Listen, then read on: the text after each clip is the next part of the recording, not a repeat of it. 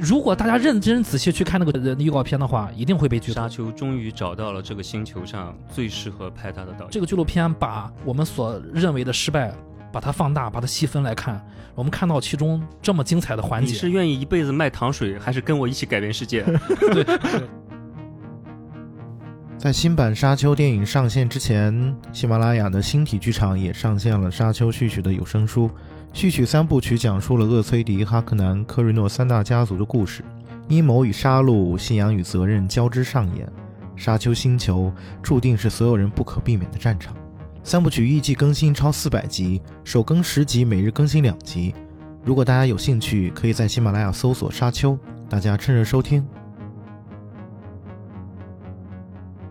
迷影派，大家好，我是太平鸟 Chris。大家好，我是夕阳。大家好，我是 Michael。呃，今天夕阳同学又又回到了迷影派啊，由夕阳同学牵头，然后我们今天要录一期关于沙丘的节目。来，夕阳来介绍一下，为什么想在沙丘之前录一期节目？主要是再不录，别人就把我忘了。就是前一阵儿那个喜马那边的编辑给我发微信说，这个沙丘有活动，要不要参与一下？然后我想，正好其实我们之前就想要录沙丘，我记得当时跟 Michael 还聊过这个话题，而且维伦纽瓦也是我们非常非常喜欢的一个导演。我们之前为了录这个沙丘，还特意录了一期囚徒，对吧？这期节目主要是一个前瞻性的一个节目啊。就是聊一聊《沙丘》这个作品本身，包括它的之前影视化的一些道路什么的。我们之后还会在看完电影之后录一期，就是比较细的一个解读的，关于就是具体那部电影的一些话题。其实沙丘这个节目，呃，这期节目也是我比较期盼的嘛。这个说起来渊源比较深了啊，我可能属于呃没有读过原著，不过其实原著的第一本，因为工作需要，我也去读过了一些部分场景嘛。然后我是没有完全的读过这个整套原著，然后但是看过所有与 沙丘有关的影视作品的 影视作品的人，呃，难为你了。呃，当然了，拍这些这些拍摄影视作品的人啊，这些这些导演都是我比较感兴趣的，甚至包括这个林奇导演，嗯、所以说我一直想聊想聊这个电影。然后我们聊一下啊，就是你们最早是什么时候了解呃《沙丘》这部作品的？我想先通过先从这个 Michael 聊起吧。嗯，Michael 是看过所有的原著吧？呃、对，我嗯是看过原著的。呃，因为最早呢，其实我是通过玩游戏。一开始初中的时候玩那个即时战略游戏《沙丘》嘛，相信很多人都玩过。《沙丘》这个游戏也是呃即时战略这款呃这种类型游戏的一个鼻祖。后来呢，玩游戏当时就觉得，哎，这款游戏为什么跟其他呃红警啊一些游戏不太一样？因为因为当时我玩的时候发现，我放在沙漠里的那些作战单位还有矿车，为什为什么莫名其妙就没有了呢？后来我观察了一下，哦，原来从沙子底下还会喷出来一个大口，把我的那些作战单位都吃掉。嗯后来我才知道，哦，原来啊、沙漠里面有一种生物叫沙虫。后来我才知道，哦，原来《沙丘》是一本非常有名的名著啊。所以后来呃我也是非常热爱就科幻小说啊。嗯我不知道你们这个上学的时候都喜欢读什么类型小说。那个时候读的最多的就是科幻小说，还有武侠小说。通过玩游戏知道《沙丘》这本书，当我真正读这本书的时候呢，我觉得，哇，这本书跟我想象的不太一样。我是高中读的这本书，真的对于那个年龄的我还是比较难懂的。也就是说，你玩完游戏到你读原著中间还差了很长时间。对对对对，是。哦，为什么？因为买不到吗？对，因为那个时候，呃，我后来才注意到，就《科幻世界》那本书里面，一开始是有一一些连载的。对对，但连载呢，其实因为它是文学性比较厚重的一本书嘛，所以可能对于那个年龄的我，可能很多东西是读不懂的。因为嗯作为小孩嘛，那个时候读可能喜欢故事性强一点的，呃，像金庸的嗯小说对吧？他人物特别丰满，故事性特别强。但是看《沙丘》，你真的可能你看前一百页、两百页，你都不知道他在说什么？作者究竟想表达什么东西，然后你就会觉得特别难啃。然后，但是我不得不说，随着阅历的增长，呃，见识的增长，你再回头看这本书的时候，你就会发现，哇，这本书真的是值得多读几遍的好书，真的嗯是不枉被人称之为太空歌剧的科幻小说的经典之作。嗯。嗯。嗯，嗯，夕阳呢？我其实也是通过游戏，就当时那个应该算是《沙丘两千》吧，那个游戏，嗯。嗯，就是九几年的时候应该，我忘了，反正我接触到那个东西就是九几年，但是后来就是因为我也是从小看科幻世界，但是沙丘确实不是一个我特别很早就接触的一个书，跟我我第一次看这个书的时候，跟 Michael 的感受是完全是一样的，就是这个书就特别像是我我初中的时候，就刚上初中的时候就读那个《指环王》的时候那种感觉，就是全是大段大段的，要不然就是独白，嗯要不然就是什么念诗，又是什么歌，然后他的所有的人名和那些星球的名字也都特别绕口。你你看的时候，你就觉得就是就是云里雾里的，就啥这说些啥呀？就是我后来我发现一个，就是读这个书的一个特别好的办法，就是你不要管他说的是哪一个名词，你也不要管他说的那些，就是所谓的，就是比如说他他在讲一个这个世界的一个规则，或者他在解释一个一个东西的它是怎么产生的，然后你把这些东西全都抛掉，然后你发现其实他这本书还是就因为我只看了第一部，然后你就你把这些东西全抛掉之后，你会发现其实它的情节还是非常非常强的，就是它一上来就是一个非常强的一个情节。如果大家就是看过原著的话，就会就会知道，他其实你把所有的这些影响你的旁枝末节啊，就是他的人名儿，哎，他的这个这个这个武器叫什么，就把这些东西全都抛开，然后然后他第一幕讲啥，就是这个男主角去接受一个测试，啊嗯，，就是就是接受他这个把把自己把一个手放进一个盒子里面，然后那个盒子是可以让他感受到就是极度的痛苦的啊，但是如果他把这个手伸出来，就是有有一根毒刺就会刺向他的咽喉，嗯，对，就就是一个非常，其实你看你你把这个东西抽出来之后，你发现其实我觉得《沙丘》还是一个就是以情节取胜的一部一个一个小说，对我跟你经历差不多。我一开始读的时候也是，其实中国人本来我那个时候看那个版本的翻译还是还比现在翻译还差一些的。嗯我还当时做笔记，因为翻开第一页，你就会发现这个信息量太大了。本来中国人看外国人人名就容易混嘛，就是一开始就有大量的呃谚语，然后还有一些诗歌，而且他每一章出来，就是他每一章，然后上来都是一段儿，就是那种节选，节选嗯对，嗯就是你都搞不明白他那个节选是谁是谁写的，嗯对对，然后是写的是什么东西，感觉好像跟情节也没什么太大关系。对对对，所以后来我读的时候就快速的读完第一遍，知道是怎么回事儿，然后再去反复的再读。嗯，对，所以如果你是第一次读这个书，你可以完全不看这个节选，因为因为后来你你会发现，它那个东西是解释了很多沙丘这个世界的一些运行的规则，还有一些世界观，包括它的呃整个那个故事的脉络一些东西啊。然后你也知道，就是这个是这个节选到底是谁写的，但是是是到最后的时候你才发现是谁。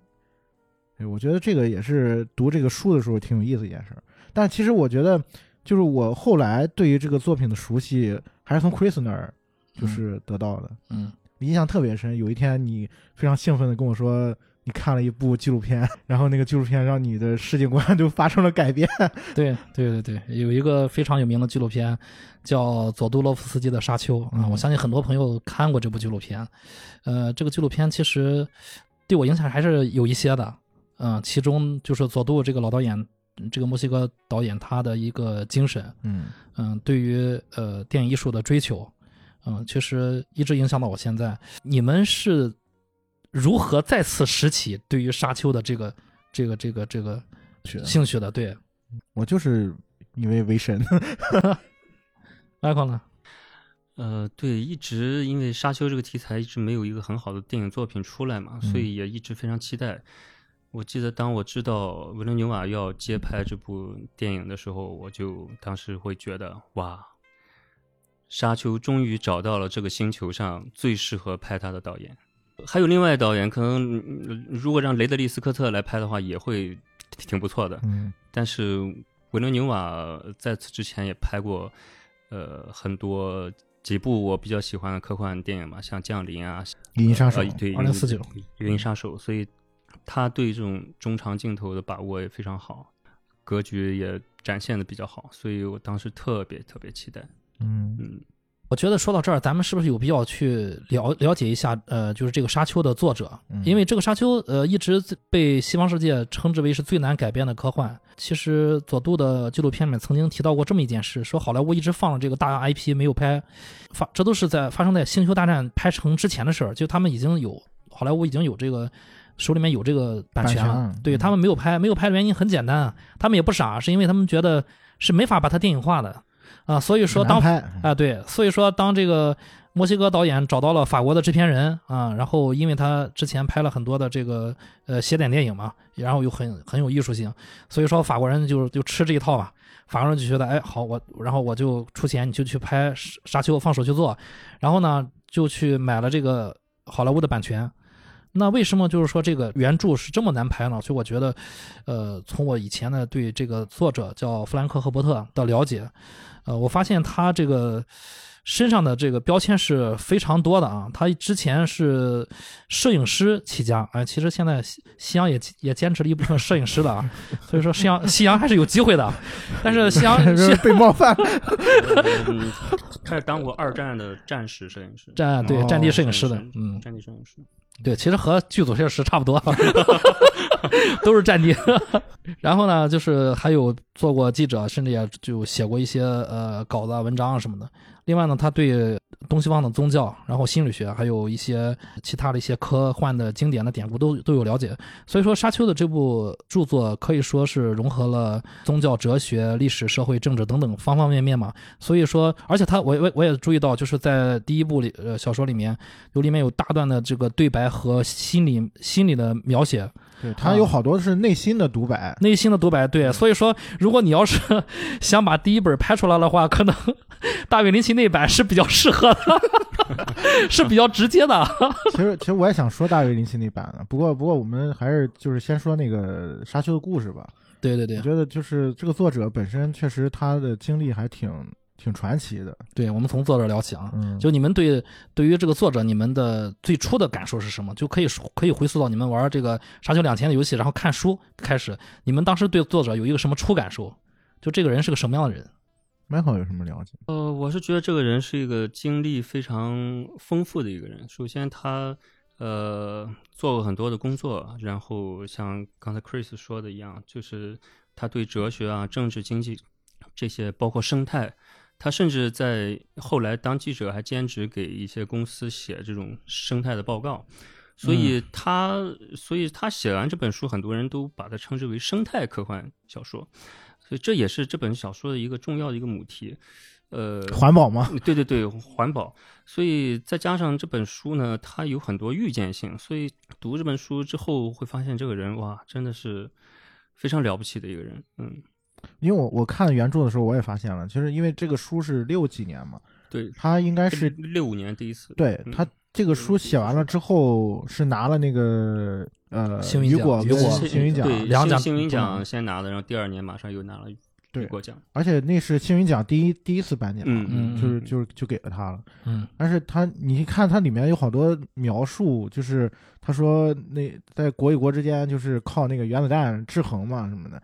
其实就是很像是就是当时那个背景嘛，嗯就是有有冷战的那种背景。就是我我还了解到他好像写这个书的时候，是因为他他就是美国有一片沙漠嗯对啊，他当时写这个第一本书的时候，他是去到了俄勒冈州的一个佛罗伦萨的地方，嗯不是意大利的那个地方啊。佛罗伦萨这个地方，它靠海滨有一片沙丘。他当时写了另外一篇文章来写当地的生态，就是这片沙丘引起了他的一些想象，然后因此写了这本书。当时那片沙丘也是政府呢想去做一些治理，因为沙丘不断的向居民区内地去偏移，所以当地政府呢也影响人类生活。呃对对对，呃，当时找了很多固呃从外来的植物啊植入到这个地方来固沙，结果是失败的。失败的原因呢是当时政府不了解生态的治理，呃，因为生态的东西是一个比较大的母题，一定要达成一种平衡才行。其实呢，这片沙漠呢不仅仅是沙漠，它自有的有一片沙漠的生态，在这片沙漠里面呢有自己固有的植物、动物、昆虫，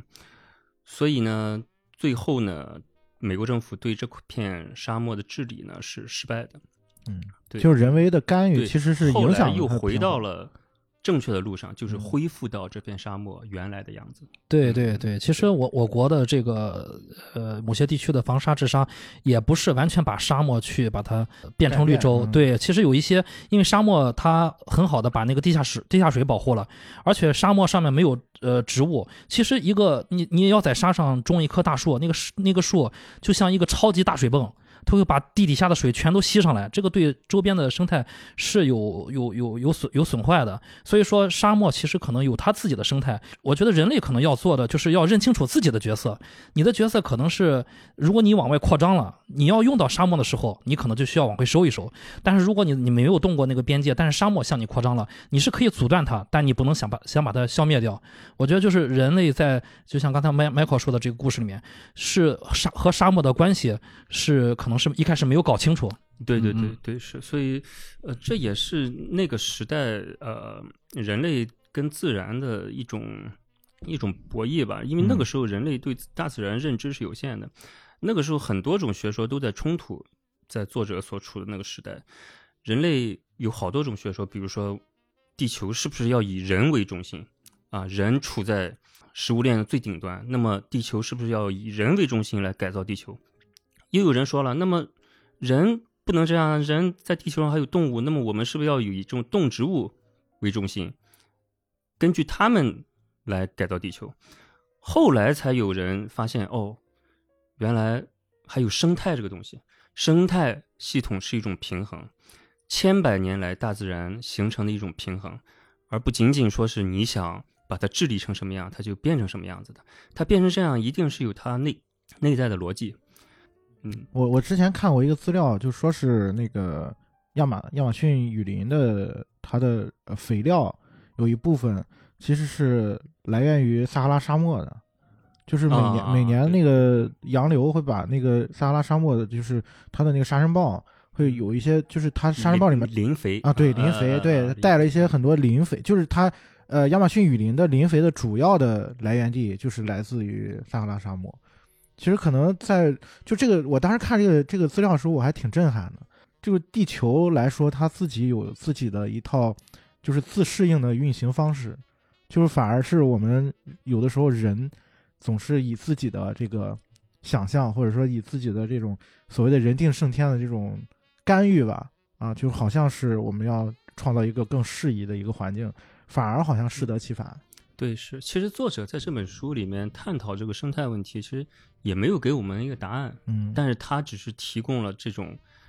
素材，让读者自己通过书本去判断我们人类究竟该怎么做。你看，呃，前两天我看新闻，今年的诺贝尔奖，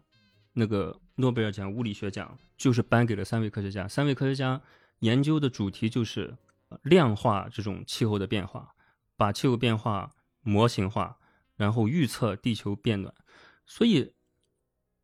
距今这本书已经出版五十年了，所以这本书还是非常有前瞻性的。人类到现在才开始了解地球为什么会变暖，地球的这些气候的变化究竟是因为什么？嗯，对，其实我们一开始总是觉得说，比如说气候变暖是人类活动嘛，呃，现在也我我听说是有有一些新的理论，就是说这是就是地球的本身的一种呃演化的一个过程。就这个是不可逆的，对，就是就是人人类现在也达成共识了嘛，嗯就是要减少碳排放嘛，嗯碳中和碳排放。国家最近你看这个到处拉闸、限电什么的，嗯也是为了这个碳中和碳排放。哎，说到这儿，我突然想起来，就这几年我深刻的体会到，就是空气质量好太多了。对啊，往年这个时候秋天是什么样，大家还能记起来，六七年之前，对吧？大家家里面放了那个叫什么空气净化机啊。然后出门要戴口罩，那个可不是因为这个疫情啊，那个是因为那个 PM 二点五。但现在呢，天天晚上都是什么彩霞，每天都是像过大片儿一样的啊，就是只要你愿意去做一些事情，就是大自然马上就会给你回馈。对对，咱们国家今年的力度应该整治力度最大的，因为这是一个全球性的命题嘛，因为这个工厂拉闸限电影响就特别大，再加上疫情。导致能源紧缺，所以我们现在所经历的时代是过去很长时间没有经历的时代，居然我们也能源不够用了，也要拉闸限电了。嗯，这个其实我感觉跟沙丘这小说有些部分还挺像的。对对对对对对哎，其实说到底，这个那个作者还给沙丘，呃还给这个小说里面安弗莱曼人他们里面有安置了一个一个角色，就是一个生物学家，生态生态好学家啊，啊啊，那个好像电影里面是个女性角色，是不是书里面是一个男性对对？书里面是个男性吧叫凯恩斯。凯恩斯啊，凯恩，斯这个生态学家就是这个切尼的父亲嗯啊、嗯，对对，就是切尼的父亲。所以我不知道他这个电影为什么会改成一个女性角色啊？对我还记得这本书，凯恩斯他说过，他这个嗯凯恩斯是不是也算是作者的一个化身啊？嗯，我我我觉得可能有那么点儿影子吧，但是凯恩是很早就死死了。死了，很早就挂了。因为我当时我记得我读小说的时候，我发现他怎么莫名其妙把他写死了，我还以为这个人会在后面做很多事儿，结果莫名其妙这人死了。但是他有他单独一一章去讲去讲啊，他的对对，然后讲他跟他跟他跟他的父亲，就是他的理念，就是关于就是怎么改造这个星球的星球的一些理念。对对对，他的想法是想把沙漠变变绿洲嘛。嗯嗯。但是我其实他就你们说到这儿，我突然想起来，这个弗兰赫伯特如果要要把肯斯是自己的化身的话，一张打酱油让我想起了这个呃悬疑电影里面的希区柯克，呃也就是出现那么一一个镜头也就走了那其实他还挺重要的。啊，就是首先他呃，这个可能就涉及到剧透的部分了。如果大家就是对这部分比较敏感的话，就我们看到接下来肯定会讲这个沙丘的故事。对，就是大家可以跳过这个部分了，因为他在小说里面，他其实等于说是呃救了这个保罗和他妈，对吧？他也算是帮助他俩逃跑的嘛。嗯然后就是因为这样，他才被俘虏的。然后他又是这个男主的，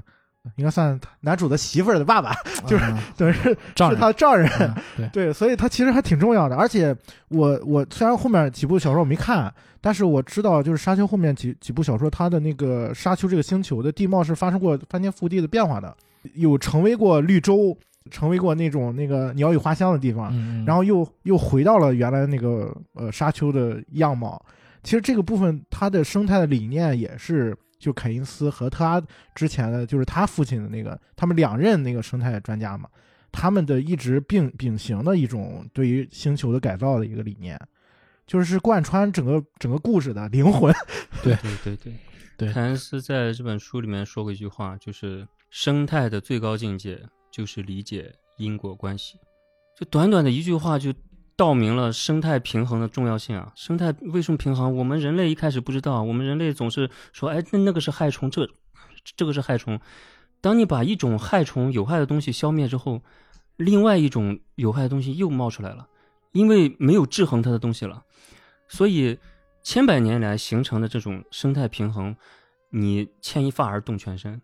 就像蝴蝶效应一样，你影响了一点，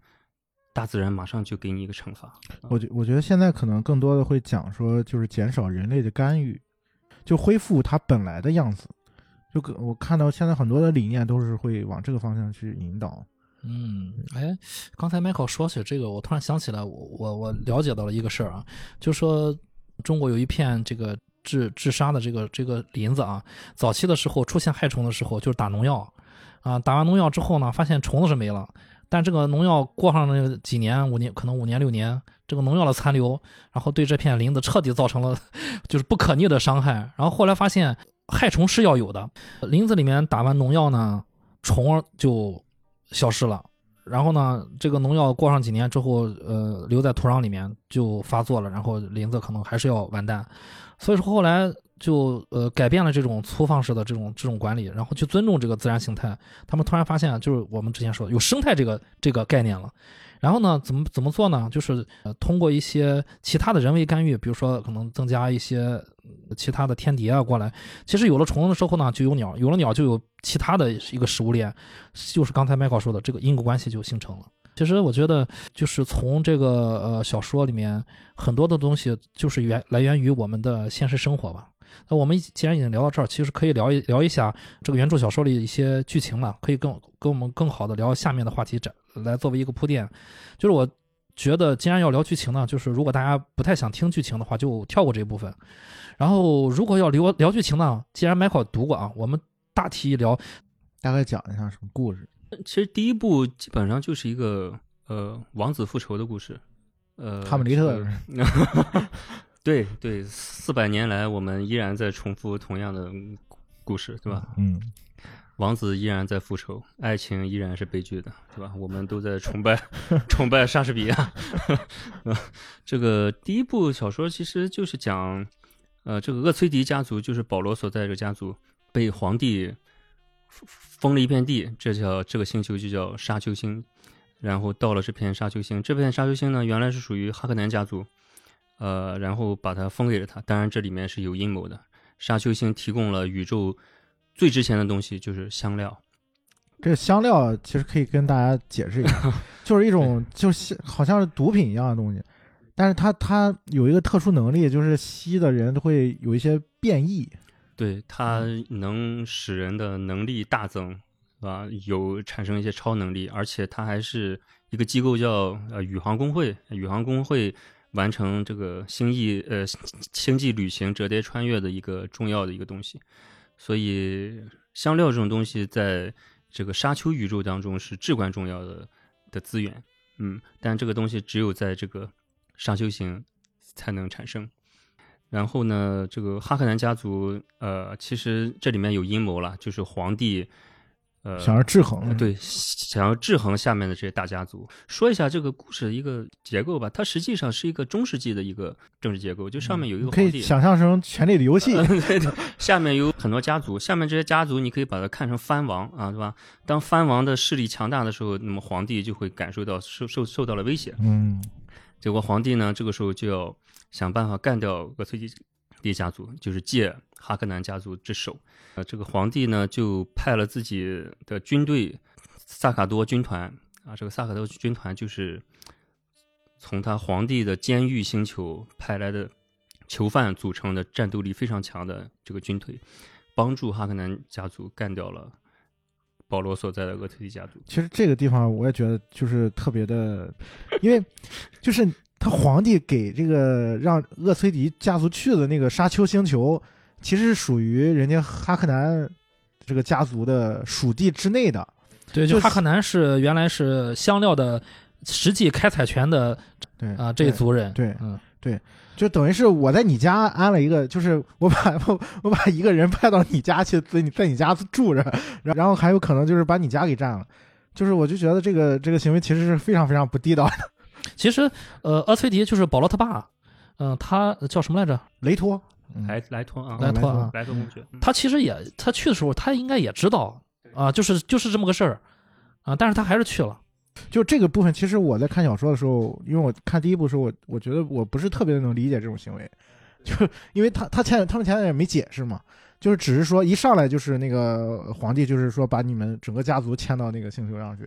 然后也没解释这皇帝他的动机，也没解释这个莱托他怎么就答应了这事儿了，就是中间的制衡的关系这个部分其实他没解释，所以我当时看着还是挺，就是我在对这部分其实不是不是特别能理解。可能莱托公爵也没有想到自己会被这么轻松的就被嗯，嗯我觉得让 Michael 再介绍一下，就是这个男主保罗厄崔迪，然后和他的母亲还有包括姐妹会的一些关系。保罗厄崔迪实际上是一个意外，就呃不，我们我们必须要 可以称之为是一个意外。啊是是意外怀孕，确实是一个意外，因为嗯必须要讲一个事例啊，就是这个先讲一下这个宇宙一个构造，它这个宇宙其实还是我们这个宇宙是吧？它也是有地球，也人类这个。呃，对啊，讲到地球为什么毁灭掉，是因为在这个宇宙里面，地球已经被毁灭掉了。呃这个时候必须要讲一个读这本书的一个前提，就是叫巴特勒圣战。呃，巴特勒圣战呢是沙丘第一部小说所在的这个时间点，倒推回去一万年前，在公元两百年的时候发生一场圣战。战争的双方呢，就是机器人和人类。啊，终结者啊，对，人工智能，对，所以说读这本书呢，很多人说，哎，为什么你既然科幻小说，很多人读惯了那种硬科幻、开脑洞，对吧？宇宙飞船、激光枪，为什么你们还在用一些冷兵器在打来打去？你们冷兵器还能称之为科幻小说吗？对吧？这个时候我必须要说一个前提，没有人工智能，没有机器人，嗯，没有计算机啊，，对，是反电脑的啊，反人工智能的。为什么呢？就是因为在一万年前，人类用机器替代了思考，掌握机器的人呢，奴役了另外一部分人类，就导致了人类起来反抗，然后最终的这场圣战呢，打了两百年，最后人类文明都被毁灭了，人类战胜了机器，所以就从此以后再也不用机器和电脑了，还有嗯人工智能。就是最后胜利的基努里维斯。啊，其实这个也可以投射到，如果大家看了去年的去年的美剧啊，又是雷德利·斯科特《异星灾变》啊，这都是一一环扣一环啊。如果大家看过《异星灾变》，可以脑补那个啊人呃人类和那个机器人的作战啊。嗯，而在这场圣战当中呢，厄崔迪家族和哈克南家族成为了世仇，原因就是在人类高歌猛进，准备消灭掉机器的时候，机器绑架了一部分人质，说如果你停止进攻的话，我就不杀这些人类就。傀儡嘛。，对对，但是后来呢，哈克南家族当时的首领就停止了进攻，结果被厄崔迪家族所责备，然后最后呢就把他流放了。但在流放的路上呢，哈克南家族的首领和他的夫人呢就死掉了，所以由此开始两个家族世代的恩怨，有世仇来了世仇哈克南家族每一代都要诅咒厄崔迪家族，所以一万年后我们看到的这个情况，就是有一个大前提，就是在科幻小说中是没有人工智能的，是没有电脑的啊。嗯，但是这个这个书里面有一个巨大的一个梗，等着最后再说。什么梗？什么梗？他就说他你是要说怀孕对是那个事儿吗？对啊，那就是他刚才用词我觉得不太准确啊。这个怀孕嘛，可能嗯不太贴切。其实说说白了是叫意外受孕。呃我们先来介绍一下这个这个保罗的母亲吧，杰西卡。杰西卡呢是呃这个姐妹会的成员。这个姐妹会是干嘛的呢？这个姐妹会追溯到成立的初期呢，就是巴特勒圣战之后，登上王位的皇帝、胜利者的皇帝的妹妹成立的这么一个组织。这么一个组织致力于繁育优良人种，然后有生有育组织吗？呃对，然后基因改造，呃，关爱下一代委员会对对对对对。呃呃，然后呢，由于呃吸食香料呢，他们也是姐妹会的这些所有的人呢都是女性嘛，她都有一些超能力，比如说她们有一些独特的格斗术，呃速度非常快，有点像瞬间移动一样，而且她们都是预言家啊，你也可以把它称之为女巫会，对吧？这些人都是有预言功能的。就是类似于这个原来就是中世纪的时候大祭司啊之类啊，的。对对对，他还有一种设定，就是他会说一种真言，可以去蛊惑这个人，可以控制这个人的行为，就打嘴炮嘛。呃，并且还能够分辨呃别人说的谎言还有真话，所以是一个预言家的这么一个一个设置。啊，就是真打嘴炮。对对，所以说呢，呃，这个姐妹会所出来的学员呢，基本上都是给一些王公贵族当妾或者当老婆的。嗯，对对。然后以此来那个控制就是基因的优劣。对，而且这个姐妹会呢，一直致力于培养一名救世主式的人物，通过他们的基因改造，还有这一系列的培育良种，所以他们，所以基本上你会看到这个小说里面每一个家族都有一名姐妹姐妹会的员成员，对啊，对，都有一名姐妹会，而他的母亲就是这么一个人。本来呢，呃他母亲也是小老婆。啊对，呃，没有名分的。对，嗯是没有名分。没有名分的原因是因为莱托作为一个公爵，他的婚姻一定要建立在政治联姻上的，嗯所以说他不会娶一个姐妹会的人来。呃，当他的正室，所以只能是妾。虽然他们非常相爱，啊，嗯，但是他好像就是没没娶，就是也没结婚。呃，对对，对没结婚对对对对对，所以说没结婚的孩子，那自然就是我们所所谓的私生子了。意外怀孕。呃，也不是，因为呃，一开始这个姐妹会的教母预测到的未来，给她指明的方向是，你生一名女啊，对他们这个我忘了说了，这个姐妹会还有一个神奇的功能，就是她们可以怀孕的时候能够自我控制男女。性别啊嗯啊，当然都是借借助于香料的功效了啊。呃，然后呢，这个圣母一开始给他说的是，让他生一名女孩儿，让这个女孩儿嫁给哈克南家族的侄子，呃，这个侄子应该是在这个电影里面是没有出出现的，因为本来是两个角色，他跟那个野兽拉班合成一个角色了。哦，演职表里面是没有那个人的，就是在林奇那个版本演这个侄子最后决斗的那个是？呃，就是那个斯汀，啊对就是那个歌手斯汀斯汀啊，对，就是就是最后最后决斗的那个嘛。呃是应哎不是该是吧？呃，你说你说零七那个版本吗？呃，就是一个黄黄发，然后老是光着上半身傻笑的那个。啊，对对对对，对 就最后对跟对是的，是的，是的，就是 哦，不对小小说里面是他最后跟保罗有一场决斗的，那个他侄子是吧？啊啊，对对对对，呃，实际应该是这么安排的，就是说让莱托呃让厄推子基家族跟哈克南家族去联姻，但是呢，杰西卡并没有这么做，她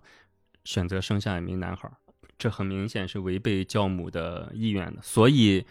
才会出现咱们刚才说的书中的第一幕，就是说教母来测试这个男孩是否能够忍受住这痛感，是否有这种潜能做救世主。那我我还注意到啊，我还注意到就是这个呃小说里面还有一个还有一个很奇怪的一个一个物种，就是类似于像一个大虫子似的，就是领航员是吧？啊宇宙工会的领航员。这个领航员实际上在第一部书里面是没有描述他长什么样的，直到好像直到第三部、第四部才才有这么一个东西出现，就是像我们看林奇那个版本里面那个领航员的东西，是是在第一本书里面是没有的啊。嗯，也就是说，这个维伦纽瓦里面应该是不出现是吧？我我看到他的那个剧照，我看到那个剧照，宇航工会里面的人都是穿着那个就是白袍子，全都全都遮死？了。啊，对，有有这样一个镜头，哦就是他那个哦，那可能是导演对这个剧情是有所改编的，他用另外一种方式去呈现了。啊，对，这个宇航工会是宇航员，也是经过这个宇航工会培养出来的，就是香料的进化香料之后，嗯他们会对空间有一种超感知，所以嗯就能达成这个星际旅行的这个目的。嗯嗯，还还有一类就是使用香料的人，就是呃，类似于武士这种。还有另外一个神秘组织就是门塔特。对，呃，这个门塔特呢，就是我们称之为策划大师吧。啊，嗯那个那个姐妹会是预言师，这边是策划大师。他们所精通的是用人脑模仿计算，呃就用达到计算机那种计算谋划一件事的计算能力、推演的功能。所以基本上你会读第一本小说，你会看到，因为这本书里面有很多内心的活动嘛，所以他会讲他是他飞快的运算去计算这件事情发展未来会是什么样子。嗯，相当于智囊团，然后再加上对，所所以就是高超的战斗对对，能力。所以你会发现每一个家族的领导人身边都有门塔特，都有武士，都有呃预言家啊。嗯，对。但是就是宇航工会好像是一个独立的存在，是吧？就是他们啊属于对，宇航工会是，嗯，因为这个这个宇宙里面有三个巨大的巨大的政治势力啊，一就是皇权皇帝，另外一个就是这个宇航工会。这个宇航工会非常厉害，宇航工会控制的呃连接各星球运输的能力，它既能运送兵力，又能做贸易，所以他掌控了贸易的话，他的能力是非常强的，所以。就等于整个交通部啊。啊，你可以你可以理解，就是有一个有一有有一帮人独立于国家，成控制了地球的海权嗯，啊。控制所有的，就是我的司机，我的车全是我的。空运海运权你你看，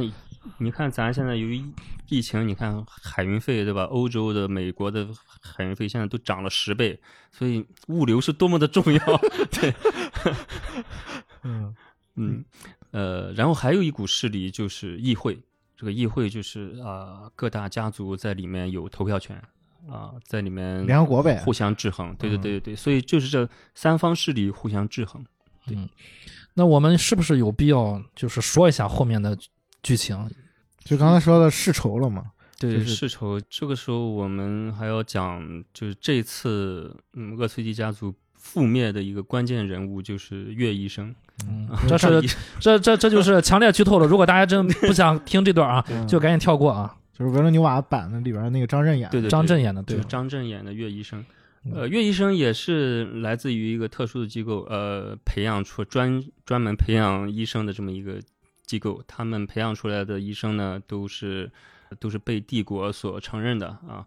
呃，而且其实他们本来是不能被背叛的，对嗯就是不能对对对对背叛嗯他们是经过考验，不能背叛。嗯，对但是就是这个就是一到这种时候，就是为情所困。对对 对，被最保险的一环出了问题。啊对对对，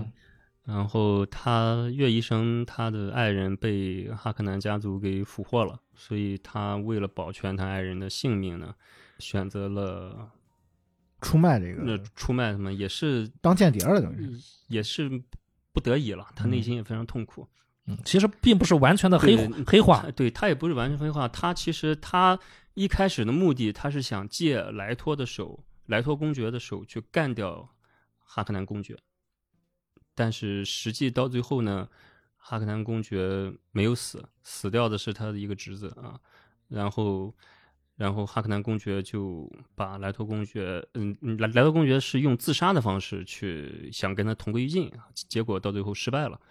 结果由此再加上、呃皇帝派了他的萨卡多军团帮助哈克南家族，就是把厄崔家族就给干掉了。就基本然后基本上等于团灭了。对对对，剩下只有保罗和他的他的母亲，嗯，然后还有他的那个哈呃哈克莱，就是他那个策划大师也没死啊嗯，啊对还有那个谁，那个邓肯，啊对，嗯，还有一个武士啊，就是邓肯·爱德华。说到这儿呢，大家又奇怪为什么要使用冷兵器？这个时候必须要说另外一个重要的设定。如果你不懂这个设定的话，这本书你会看得很懵逼。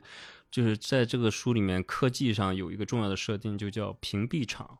这个屏蔽场就相当于人护盾啊，一旦就是在腰间缠一个东西，一旦打开的话，身人身上就有一个护盾啊。你会看到，呃，受制于当时 CG 技术太差，你会看到林奇那一 半，对吧？这个保罗和哈克莱在在练剑的时候，两个人身上就是一个方一样的东西，对吧？变成我的世界了。啊对对，就我的所世界。所以让人看着很懵逼，实际上是一个护盾啊。嗯所以这种护盾呢，呃，就是极快的，它的原理是极快的东西接近化的，是没有办法伤的。所以说你子弹啊、炮什么是没有办法伤它的，所以只能用冷兵器啊。其实这个，这就为什么我说《沙丘》这个作品，它其实影响了很多很多，包括我们刚才提到的对对，这种设定，在后面好多的，包括漫画也出现过。对这种设定，基本上后来的《星球大战》啊，什么东西，所有的后续，嗯，包括《银银翼杀手》啊、《异形》啊什么的，所有这些东西，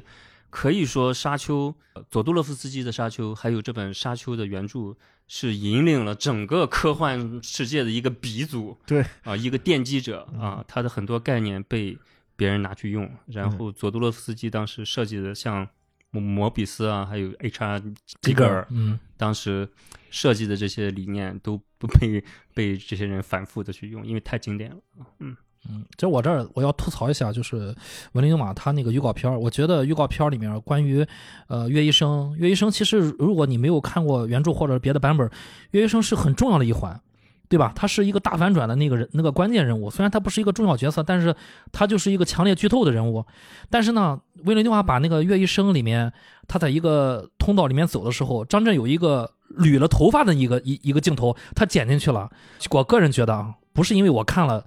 那些东西我才知道他是一个反面角色，他是一个后面要要出卖那个厄崔迪家族的，是他捋头发这个动作，它本身就代表了他是一个就是有有一个情绪的转化，一个人物的转化。你是个好人，他是不会捋那个头发的。你是说他的预告片剧透了？剧透，强烈剧透了。对我当时一看到那儿，我想，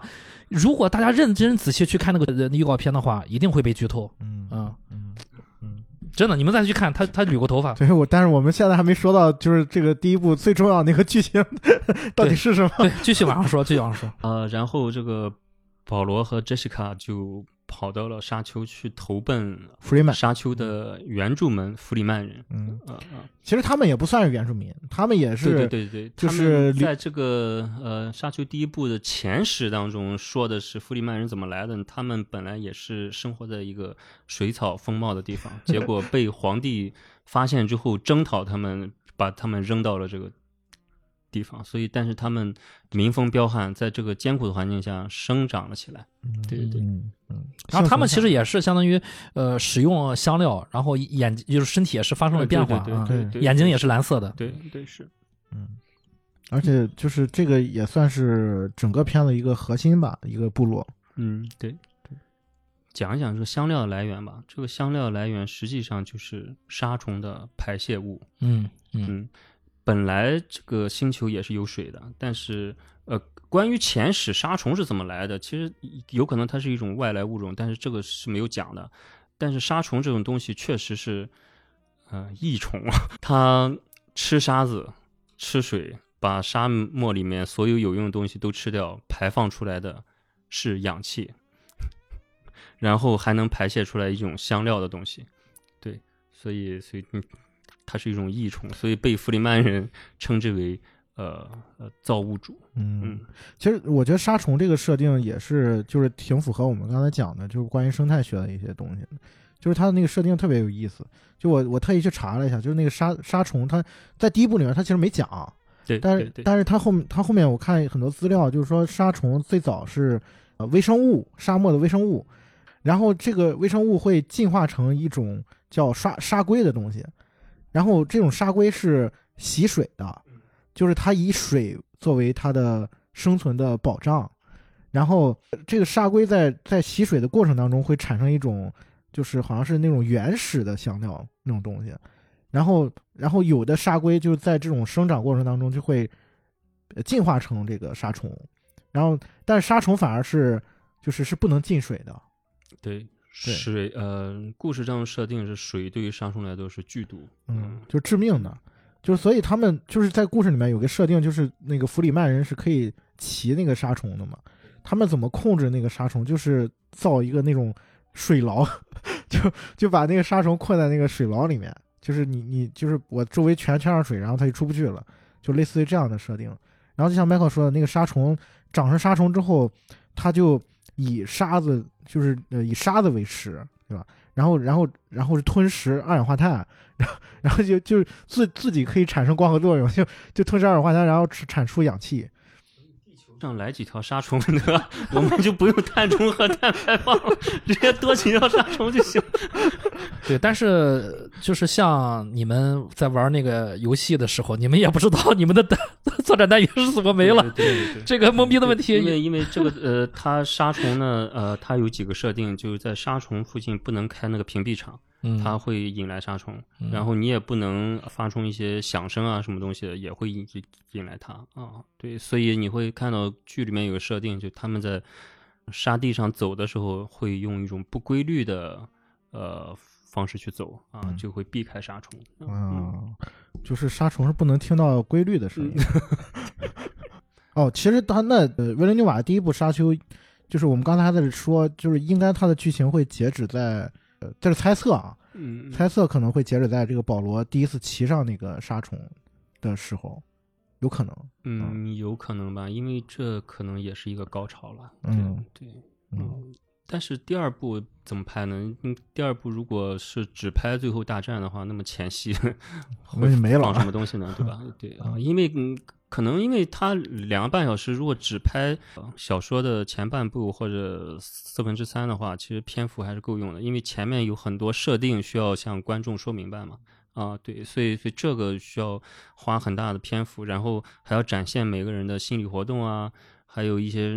政治上的博弈啊啊，我觉得这些东西还是需要需要去拍很久的。嗯，包括我觉得他第一部的主线应该会围绕在说保罗他怎么跟这个怎么融入到这个弗里曼这个部族里面去，对应该会以这个为主线。就像你刚刚说，他有一个驯化杀虫呃成神的这么一个过程。啊嗯，，对，因为杀虫在弗里曼人眼里是是造物主嘛，嗯，对啊，你如果你征服了杀虫，就可以领导整个弗里曼人。嗯，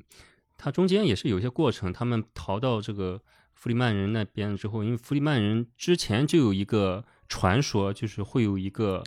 呃救救世世主嗯降临来救他们，因为这个救世主传说从哪里来的呢？就是姐妹会姐妹会传的嘛，嗯 就是姐妹会播撒的一粒种子，这个时候终于呃生根发芽了啊。嗯然后也是通过就坡下驴吧，就是。结果他就就就真的变成了救世主啊。嗯后面的剧情就是他有一些他也是能看到未来嘛，对吧？保罗他自己有预言的一个能力，他能清晰的看到自己在梦中看到自己清晰的未来，所以整个过程其实保罗也是一个啊，从这个层面讲，他是一个悲剧的人物。呃，作者一个其实写这个书一个最大的主题也是除了生态啊、环保什么，还有一个就是反反英雄主义啊嗯，他去解构你的英雄，呃，解构救世主啊，对，嗯，对，这个这个保罗他他还是比较复杂的，我觉得。就虽然第一部里面展现了他最后成长的一个过程，但是我我知道后面的小说里面也不，他其实是黑化了的啊。就是对他，他其实清楚的知道自己的未来是什么样子，嗯但是他一直通过自己的努力想引导上、带领人民，引导上一条比较好的路，但是他发现命运是如此的强悍，他没有办法去对抗。其实他最后的结局也是，最后他登上王位之后，发现没有办法去改变什么，他后来也是呃，后面的剧情第二部、第三部就是他失去了自己预言的能力，然后双目失明，自戳双目失明，然后就呃把自己流放了啊。对，所以大家知道星星球大传前传是怎么来的 其实其实呃，那个保罗他爸莱托也是被裁了手臂了，对吧？呃，没有，那个是左左爷的那个故事里面的剧情，哦，是吗？啊 就不是原著里面的啊那就是那就是《星球大战》可能 去去参考了这个呃左爷的剧情对对对对，这个这个左爷左爷更狠，左爷是四肢全都给裁了。这个这个我们可一会儿可以聊，我觉得。嗯，刚才其实麦考说到一点，就是 姐妹会播下了一粒种子。其实咱们是不是可以聊把这个事儿聊一聊了？到底是谁播下了这一粒种子？是怎么播的？这很大的一个梗啊。这这是一个很大的梗，这个巨大的梗，就是实际上这个保罗包括他妈，就是大在看这第一部的主线剧情，就是他他俩这个家族被灭门了嘛，然后要向这个哈克曼家族复仇，对吧？他们属于恶崔迪，然后结果发现最后发现他俩就是哈克曼，就是保罗最后要反的是他外公，他妈是他外公的私生子，对，就是这其实是西方故事里面非经经常用的一个一个一个这个这个沙丘里面，他也是把这个事儿也是放到了一个重要的设定里面，但我不知道电影会不会表现出来，因为林奇那版我记得好像没有这个这个部分。嗯，本来软科幻嘛，嗯就是大家可能读起来会觉得，哎，怎么也没有脑洞，怎么也没有爽文的那种感觉。但软科幻就是这样，它包含的方方面面，政治啊、经济、军事，它的文学感非常厚重，所以这是一本值得反复阅读的书。特别是当你的人生阅历到达一定境界的时候，你在读这本书，你会觉得，哇，这个作者在构建这个庞大宇宙的时候包罗万象。哎，我们怎么好像我没收钱啊？对对，我们是 个卖书节目了。呃，呃，这个书实际上我觉得还是值得买的，因为刚才也说，我那个时候读的时候，其实译本还没有质量那么好。呃，我看最近几年，呃，二零一七年的时候，将凤凰出版社又重新再版了，所以大家去看这版会会比较好一些，因为我看那个书里面还有一些解释啊，还有一些附录啊，就是包括名词解释，从 A 到 Z，里面的名词太多了，光那个名词解释就好几页，呃，反正我觉得，如果你要读这个小说，就是几十页吧，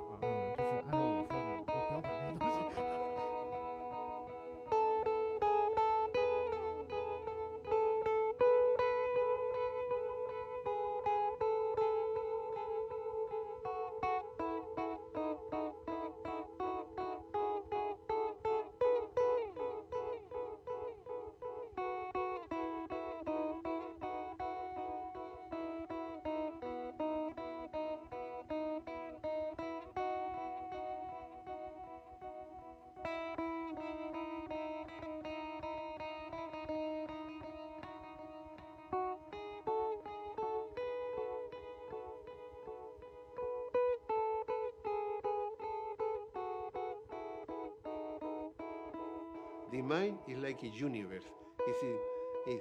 constant expansion, like the universe, exactly like the universe. Open the mind. The opening of the mind is every day.